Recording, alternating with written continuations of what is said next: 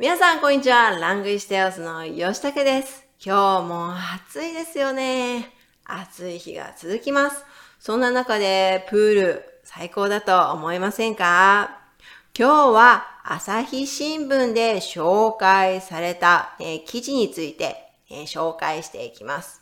2023年7月14日の朝日新聞の記事、えー、少し紹介していきますね。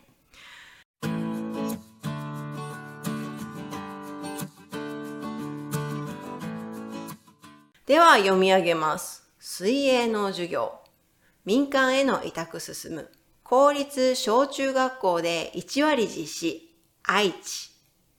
愛知県内の公立小中学校で水泳の授業を民間のスイミングスクールなどに委託する動きが広まっている。今年度は約1割にあたる147校で実施されるプールの老朽化や教員の負担軽減などが背景にある。潜って壁を蹴り、スピードをつけて、えー、野外プールにインストラクターの大きな声が響く。4月3日午前、豊明市前後町のコナミスポーツクラブ豊明で、大府市立神田小学校の5、6年生と特別支援学級の児童計150人が水泳の授業を受けた。上達度に応じてグループを分け、インストラクター5人が一人一人にコツを伝えていた。教員は練習の成果をプールサイドからチェックする。監視役のスタッフ一人が事故のないように見守った。参加した6年の浜島千恵さん12歳は去年まで学校のプールで授業を受けていた。プールサイドのコンクリートが熱く、最初に浴びるシャワーが冷たくて地獄だった。ここは温水で快適です。と笑顔を見せた。担任の高津里奈さんは学校でのプール指導では、教員一人が指導し、一人が監視するのが精一杯だったと話す。といった内容です。いかがでしたか？では皆さん、意味を一緒に確認しながらね、見ていきましょう。愛知県内の公立小中学校で、愛知县里的公立国中国小、水泳の授業を民間のスイミングスクールなどに委託する動きが広がっている。スイミングスクールというのは水泳を教えてくれる塾のことです。委託するというのは委托、お願いするという意味ですね。今年度は約1割に当たる、に当たるは該当するイコール等於の意味です。プールの老朽化や教員の負担軽減などが背景になる。老朽化というのは古くなった、古くなっているという意味ですね。是因为游泳池的老旧和减少老师的負担。潜って壁を蹴り、スピードをつけて、潜入水中用脚踢墙壁、增加速度。野外プールにインストラクターの声が響く。インストラクターは指導者、教練の意味です。在室内游泳池里，教练的大声的呼喊。7月3日午前、7月3日上午、豊岡市前後町在丰明市前后庭的コナミスポーツクラブ豊明でコナミ运動俱乐部风名。大堀市立神田小学校。生田小学の5、6年生と5、6年級半。特別支援学級。特別支援学級というのは教育上特別な支援を必要とする学級。障害がある授業の学級のことを言います。特殊資源学級、特別支援学級ですね。大富士立神田小学五六年级和特殊资源学级的一百五十名学生参加了游泳课。えー、神田小学校の5、6年生と特別支援学級の児童、計150人が水泳の授業を受けた。上達度に応じて、に応じてというのは、に合わせての意味です。根据進步程度進行分組。インストラクター5人が一人一人にコツを伝えていた。コツというのはうまくいく技術、ねえー、技巧のことです。え、五名教練对一个一个学生传授技巧。教員は練習の成果をプールサイドからチェックする。老师们在池边观察学生的練習成果。監視役のスタッフ一人が事故のないように見守った。スタッフというのは担当している人。えー、監視役のスタッフ一人が事故のないように見守った。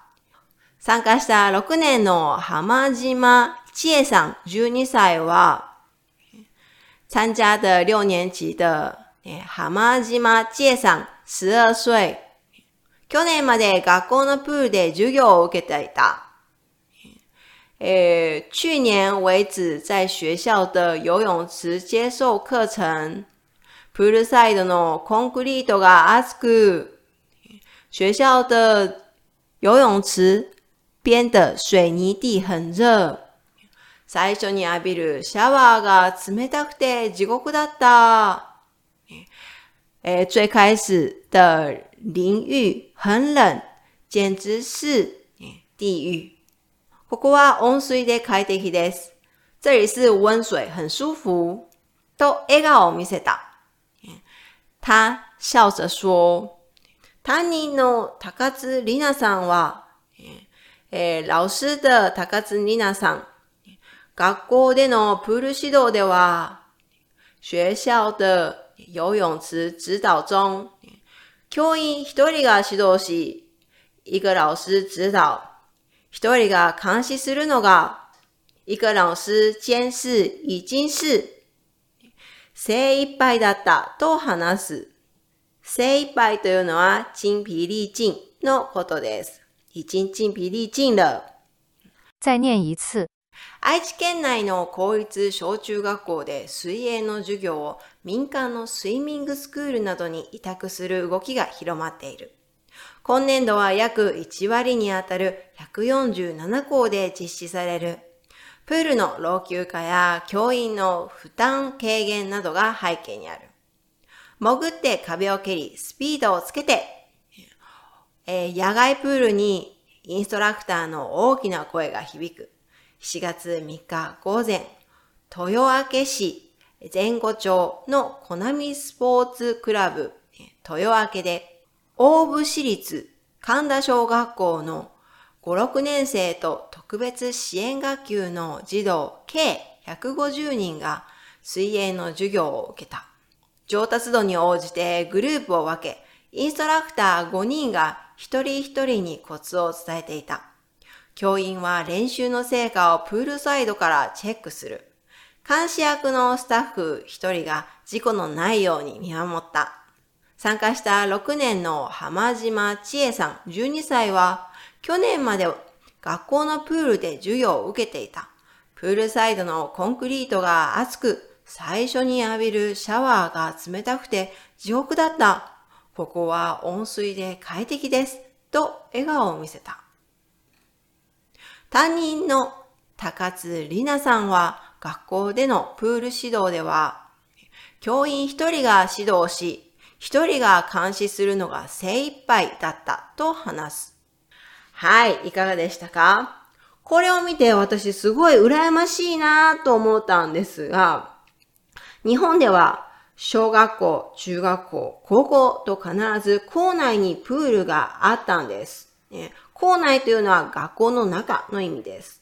天気は夏と言っても、と言っても、虽然这么说の意味ですね。虽然是夏天、水温がすごく冷たくて、いつも唇が紫になってたんですよ。ねえ、唇というのは、ね、嘴唇、ね、紫、紫色、ね、紫色という意味ですね。いつもプールに入ると唇が紫色になったんですよね。本当に寒くて。しかも1学級っていうのは結構人が多くて、プールに入っている時間よりも、外で待っている、ね、時間の方が長かったりするんですね。みんな入れないんで。なので、プールに入っている時間よりも、プールサイドで待たされる時間の方がずっと長くて、本当に寒かったんですよ。なので、室内でできるというのは本当にありがたいですよね。私の時代は先生がプール指導を行っていましたから、ね、行うというのは、ね、していたということですね。えー、先生がプール指導を行っていたから、ね、つまり素人ですよね。素人、普通の人です。素人の人が教えていたというわけですよ。なので、上達しない人はしないままだし、ね、えー、上達というのは進歩、ね。えー、不会進步就是不会進步。上達しない人はしないままだし、溺れた時に、ね、溺水的时候、溺れた時、ね、えー、溺水的时候、溺れた時にどうやって浮くか、ね、浮くというのは浮起来の意味ですね。どうやって浮くかというのも教えてもらえなかったんですね。だから本当に海や川で、ね、立つ場所がない状態で、浮き続けることは本当に難しいと思います。それをプロの方が教えてくれるというのは、ね、泳ぐのが楽しくなるだろうし、ものすごいスピードで上達するんじゃないかなと思います。何が一番すごいって？そう。別料金がかからないってことですよ。保護者はプロに教えてもらったからといってお金を出さなくていいそうです。皆さん知ってますか？知ってますか、日本での一番人気の習い事、習い事というのは、補習ですね。日本で一番人気の習い事が実は水泳なんです。泳げるようになれば水泳を習う必要がなくなりますよね。実は学校側にもメリットがあるそうです。えー、プールも長年使っていると建て替え、ねえー、改修工事が必要になってくるんですが、建て替えっていうのは、重新建ですね。改修工事というのは、整修です。建て替えや改修工事が必要になってくるんですが、その費用がかなり高いんですよ。すごく高いんですね。えー、年間で、えー、1校につき、ね、一つの学校で420万円かかるそうです。えー、それがスポーツジムになると、ね、1校につき、ね、一个学校、180万円でいいそうです。これね、TBS のニュースで、えー、言ってたんですが、かなり安くつきますよね。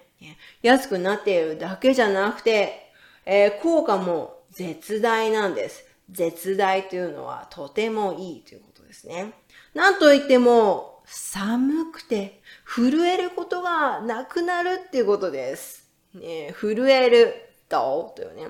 寒くて震えることがなくなるんです。最高ですよね。私もこの時代に生まれてきたかったなーって思うんですが、ね、それはさておき、それはさておき、这个先放在一边。ね、暑いので皆さんもプールに出かけてみてはどうですか？すっきりしますよ。会 很清爽哦。すっきり清爽。ね。はい、いかがでしたか？ね今日はプールの話題でした。ね、インストラクターに教えてもらえるって本当に最高ですよね。私も本当にね、ちゃんと水泳を習ったわけじゃないので、ね、習いに行ってもいいかもしれませんね。はい。では、ね、また次お会いしましょうバイバーイさようならまたね Language Trails 官网有文章全文内容，详情请看资讯栏。